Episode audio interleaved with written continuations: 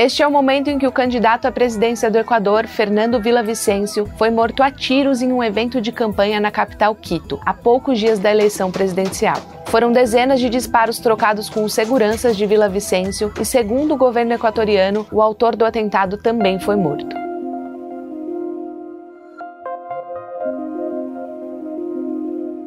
Após 11 dias do assassinato do candidato a presidente do Equador, Fernando Villavicencio, o país foi às urnas e escolheu dois nomes que vão disputar o segundo turno das eleições.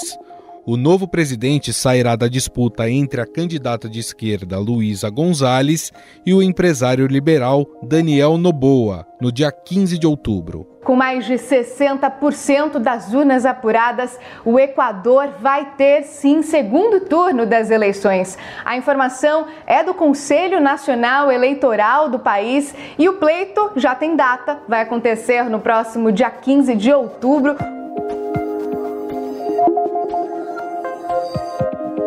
Após a confirmação do resultado, Luísa Gonzalez adotou um discurso de união entre os equatorianos para tirar o país da crise institucional e de segurança. Isso quer dizer que este Equador valiente isso significa que este Equador corajoso, este Equador com sentido de pátria, se mobilizou, foi, quebrou o medo, deu mais peso à esperança de mudança e votou e votou em uma mulher na Revolução Cidadã.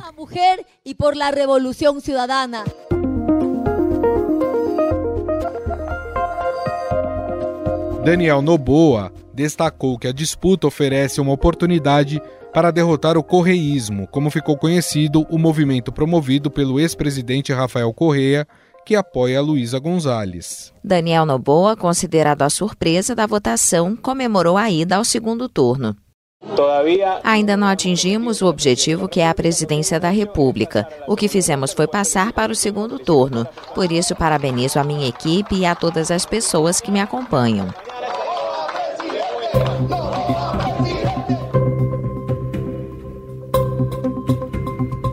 A eleição registrou uma participação recorde de eleitores. Ao todo, 82% dos 13 milhões de equatorianos aptos a votar foram às urnas.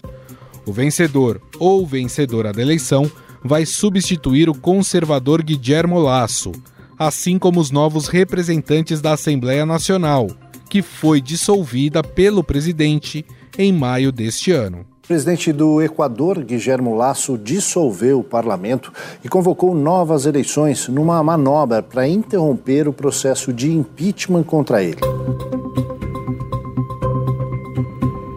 Lasso tomou essa decisão após o Congresso do país avançar com o processo de impeachment contra ele. O presidente no poder desde 2021 é acusado de ter cometido peculato na gestão da estatal de navegação Frota Petroleira Equatoriana. Guilhermo Lasso é investigado por corrupção e desvio de dinheiro público. A oposição o acusa de favorecer uma petroleira em troca de benefícios. Desde 2021, no poder, ele sofria a segunda tentativa de impeachment em menos de um ano. Para tomar essa decisão de fechar o Congresso, que é constitucional, ele precisou convocar novas eleições em seis meses. Essa mesma que aconteceu neste domingo.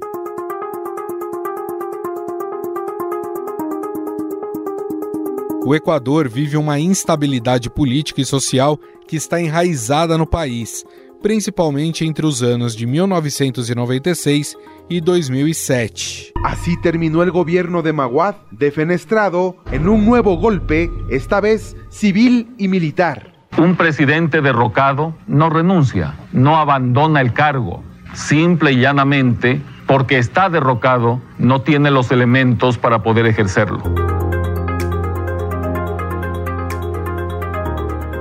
No total, foram sete presidentes destituídos até a posse de Rafael Correa, que ficou no cargo por 10 anos. Hoje, Rafael Correa vive exilado na Bélgica desde que deixou o poder e é alvo de uma ordem de prisão emitida pela Justiça Equatoriana. Em 2020, Correa foi condenado à prisão pelo recebimento de propinas entre 2012 e 2016. A Justiça do Equador confirmou o veredito contra o ex-presidente Rafael Correa, que foi condenado a oito anos de prisão acusado pelo crime de corrupção. A guerra entre gangues de narcotraficantes explodiu nas ruas e nas prisões do Equador nos últimos dois anos. A taxa de homicídios triplicou neste período, de 7,8 para 25,9 por 100 mil habitantes, resvalando na corrida presidencial. Imagens de câmeras de segurança mostram o momento em que vários homens chegam em lanchas a um porto de pescadores artesanais na província de Esmeraldas, fronteira com a Colômbia. O Ministério do Interior afirmou que a tragédia ocorreu porque os pescadores preferiram a segurança de uma das quadrilhas organizadas e, em represália, um grupo rival abriu fogo. Além da crise na segurança, o novo presidente terá que lidar com outras questões.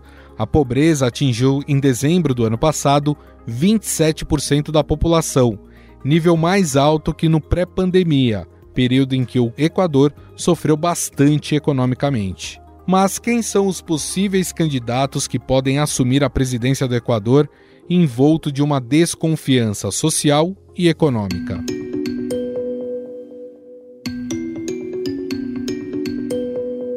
Favorita nas sondagens, a advogada Luísa Gonzalez tem 45 anos. É a aposta do partido Revolução Cidadana, do ex-presidente Rafael Correa para voltar ao poder no país. Gonzales ocupou uma série de cargos públicos, todos durante os governos de Correia. Ela propõe reafirmar o monopólio do Estado sobre as armas para reduzir a criminalidade. Se necessita mano dura contra a delinquência, mas também necessitas capacidade técnica, tecnologia. Necessitas que o Estado vuelva a funcionar de forma coordenada e organizada.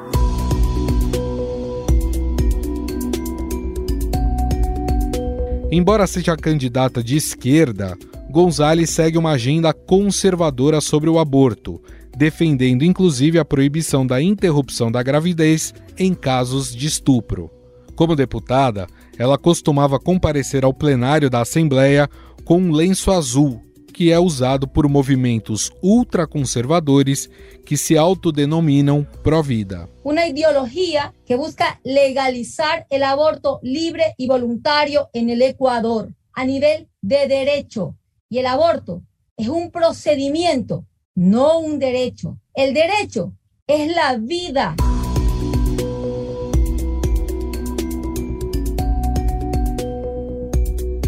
Aos 35 anos, Daniel Noboa é filho do bilionário empresário da indústria bananeira Álvaro Noboa, que já disputou as eleições presidenciais no Equador cinco vezes. Sua carreira política começou há pouco tempo, em 2021, quando conquistou uma cadeira na Assembleia Nacional. Noboa não era apontado pelas pesquisas como um dos principais candidatos no pleito, mas suas propostas, incluindo o combate à criminalidade, chamaram a atenção. Entre essas propostas para a segurança pública estão a militarização dos portos e das fronteiras do país para combater o tráfico de drogas. Nuestro plan de seguridad consiste en militarización de las fronteras y de los segmentación de cárceles, tener cárceles barcazas también, que se lleven 80 millas fuera de la costa a los criminales más peligrosos.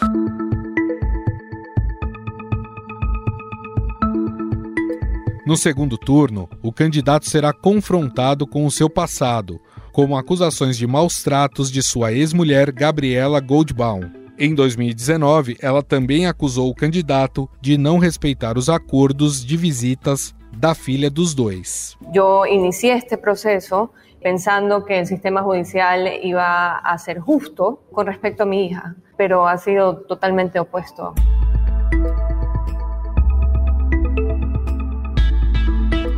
Afinal, algum desses candidatos tem o perfil para apaziguar a situação social e política do Equador?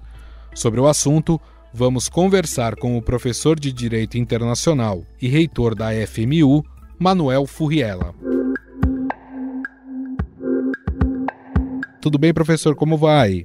Tudo ótimo, agradeço o convite e parabenizo aí pela programação sempre muito interessante que vocês disponibilizam para o seu público. Muito obrigado, professor. Bom, o favoritismo da candidata de Rafael Correia, a Luísa Gonzalez, mostra que o país ele acabou se decepcionando com governos mais à direita dos últimos anos? Sem dúvida. E esse é um fenômeno de toda a América do Sul. Tanto em relação a decepções com governos de esquerda, a gente observa isso na Argentina, quanto decepções com governos de direita, é o caso do Equador. Então, a gente tem um momento na América do Sul, principalmente de alternância, movimentos de alternância do poder observados não só no Equador, como eu observei também, ou mencionei que provavelmente é o que vai acontecer na Argentina. E esse tipo de movimento, ele não deixa de ser saudável a partir do momento que o eleitor, obviamente, busca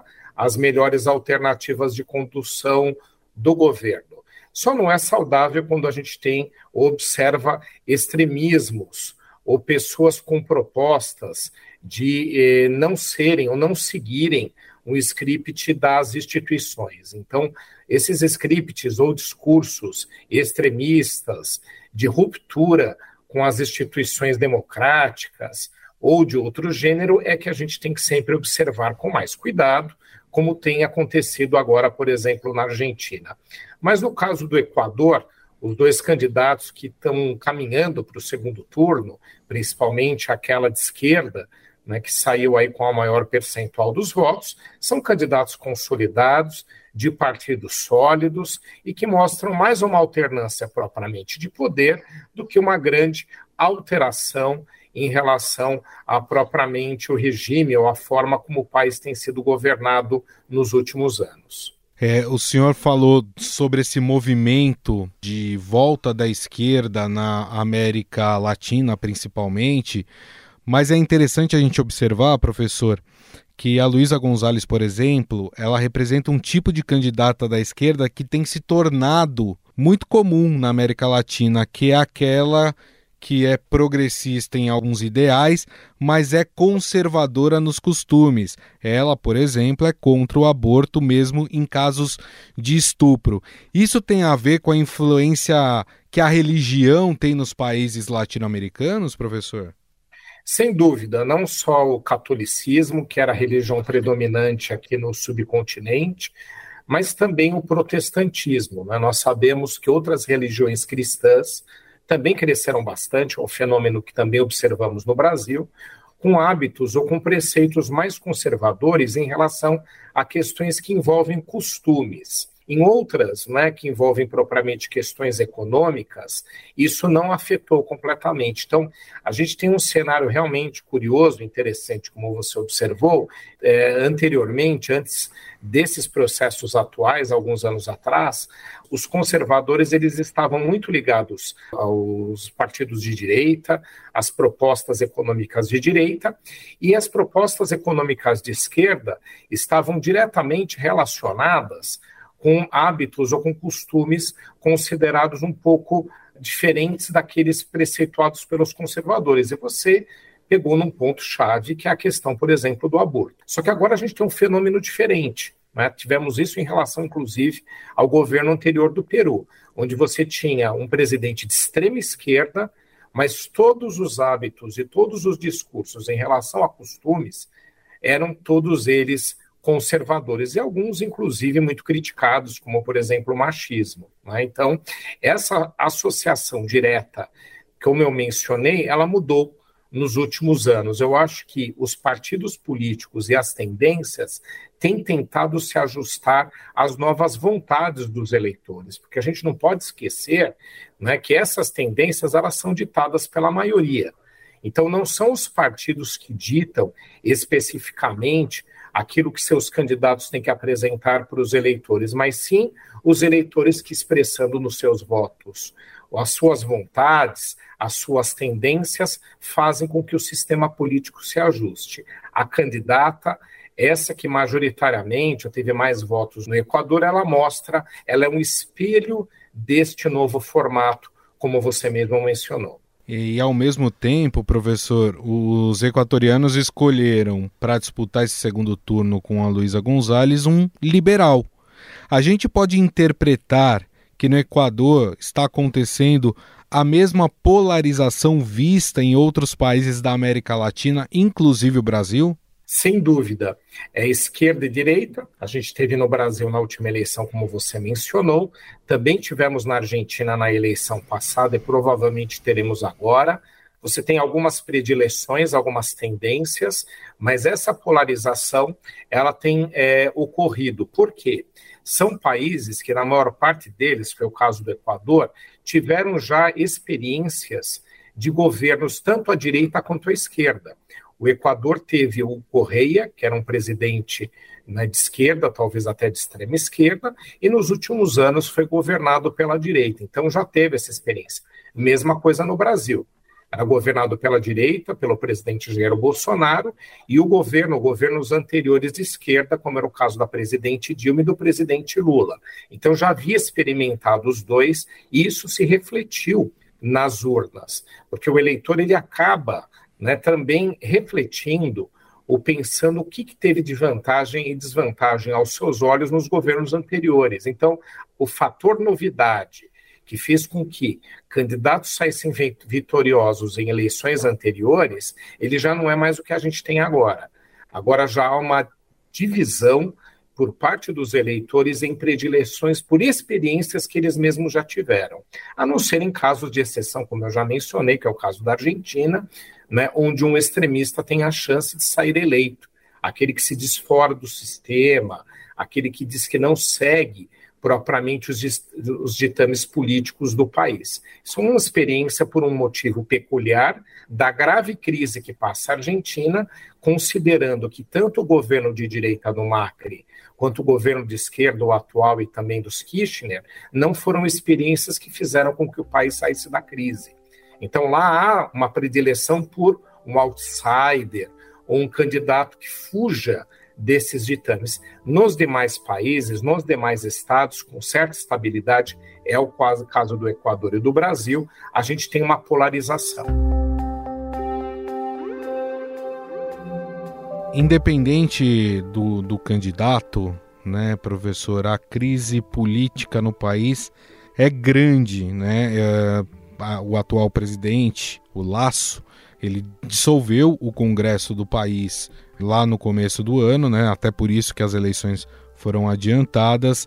Esses personagens, digo os dois candidatos aí que uhum. foram para o segundo turno, eles têm poder de coalizão para colocar a política equatoriana nos trilhos? Não, infelizmente não. No caso do, do Equador também, em certa parte aqui no Brasil, há uma diluição. O poder político ele é difuso. Inclusive, a gente observa até pelos dois, nenhum saiu majoritário logo no primeiro turno. Né? Então, você teve uma predileção, uma quantidade de, votos maior para a candidata de esquerda, mas você teve uma diluição em relação aos demais.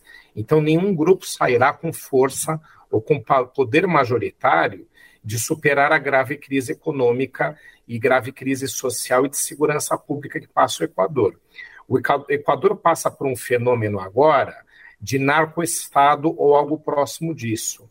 Outros países já passaram por isso e é muito difícil que você tenha poder suficiente para superar as dificuldades decorrentes de um Estado que acaba sendo influenciado pelo tráfico internacional de drogas.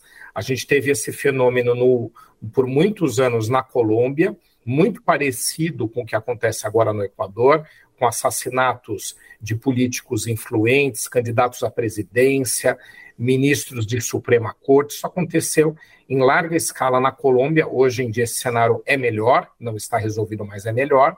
Nós temos esse cenário se aprofundando e piorando cada vez mais no México, e ele se instalou no Equador. O Equador acabou se tornando um hub internacional do tráfico de drogas, numa lógica dos, exporta dos produtores, né, principalmente Peru e Bolívia e Colômbia, e que faz com que se utilizem os portos equatorianos e a infraestrutura equatoriana para levar essas drogas para os grandes mercados, principalmente para os Estados Unidos, e com uma influência até mesmo dos narcotraficantes mexicanos. Então, o Equador ele vive um momento peculiar e próprio né, de questões que envolvem os narcotraficantes e os, o poder que eles conseguiram. Então, um novo governo terá muita dificuldade em lidar com essa questão, porque já ele já tem muito poder dentro do país e não há uma coalizão em torno de um candidato que tenha, a partir dessa coalizão, mais poder para enfrentar esse cenário. Então, realmente, seja lá qual dos dois sai eleito, eles não terão, e pelo menos num primeiro momento, esse poder. O que a gente espera é que haja uma organização dentro do próprio sistema político, chegando-se à conclusão que, independente de se for um candidato de esquerda ou um candidato liberal, como você mencionou, eleito, se dê poder a esse novo presidente para ajudar o país a sair dessa situação de fragilidade das instituições democráticas e até mesmo do próprio Estado. O senhor citou algumas vezes o, o ex-presidente Rafael Correa, que hoje está exilado na Bélgica, né? já sofreu uma, uma decisão da justiça equatoriana né, por ter recebido propinas, uhum. né, e por isso ele saiu do país para não ser preso. Uma possível vitória da Luísa pode ser entendida como um ensaio de uma volta do próprio Rafael Correa, mesmo com essa condenação de corrupção? Eu acredito que não. Ela, ela mesma já mencionou, a não ser que ela não cumpra o que prometeu, que não vai anistiá-lo, porque haveria esse poder, essa prerrogativa do presidente da República, anistia, é, os crimes são considerados, então, invalidados, e aí ele poderia retornar ao país. Então, ela prometeu que não fará isso, e ela fez isso de uma forma muito sábia, né, porque senão ela não estaria nessa posição na corrida eleitoral. Então, porque os eleitores, eles não têm no Correia uma boa imagem. Então, ele apoia a candidatura dela, são partidários, são colegas, mas se ela fizesse propriamente esse tipo de proposta de anistia, ela provavelmente nem no segundo turno ela estaria, ela sabe disso. Então, o que a gente espera é que ela cumpra essa premissa. Então, a, a gente estranha um pouco, alguns analistas estranharam um pouco, ela liderar uma pesquisa eleitoral, mesmo com o desgaste de Correia, que, como você mencionou, é condenado e não pode nem voltar ao próprio país. Mas o ponto é que o governo atual equatoriano ele também tem um desgaste de tal nível que levou os eleitores a ficar sem muitas opções. Então, eles têm um candidato liberal que está indo para o segundo turno, mas tem naquela que pegou o primeiro lugar uma questão que eles entendem diferente do próprio Correia, apesar das promessas dela de esquerda. Você capturou uma das análises adequadas, que é a postura conservadora em relação aos costumes, mas tem também em relação a ela um afastamento da agenda do Correia. Então, ela é de esquerda, mas transita um pouco né, por outros tipos de propostas. Então, eu não acredito que, pelo menos no primeiro momento, isso significa um resgate dele porque ela não se associou à imagem dele para ir ao segundo turno. Pelo contrário, ela se afastou. Então, se ela se afastou, não é uma sinalização que ela dá aos eleitores e os eleitores a ela de que propriamente essa seja uma vontade popular. Pode ser que em um segundo momento, caso ela venha a ser eleita e o governo bem sucedido, pode ser que esse cenário aconteça. Mas pelo menos não é num primeiro momento que vai se chegar nisso. Perfeito. Bom, nós conversamos com o professor de Direito Internacional e reitor da FMU, Manuel Furriela, a quem eu agradeço mais uma vez a entrevista. Muito obrigado, viu, professor? Eu que agradeço o convite.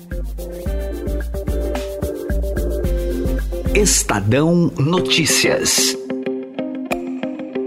E nesta terça-feira, o Estadão lança o segundo episódio do podcast Alcântara, o desastre espacial brasileiro. Durante sete meses, jornalistas do Estadão e da Rádio Eldorado investigaram um acidente ocorrido em agosto de 2003, quando o foguete pegou fogo ainda em solo e matou 21 técnicos e engenheiros. Neste episódio, o que causou a falha na ignição do VLS e que acabou ocasionando o acionamento antes da hora. A base amoleceu, é, distorceu e como se tivesse ajoelhado, como se fosse quando se ajoelha sobre suas próprias pernas, né? Eu devia ter cruzado os braços lá e dito, olha, melhor parar com esse negócio.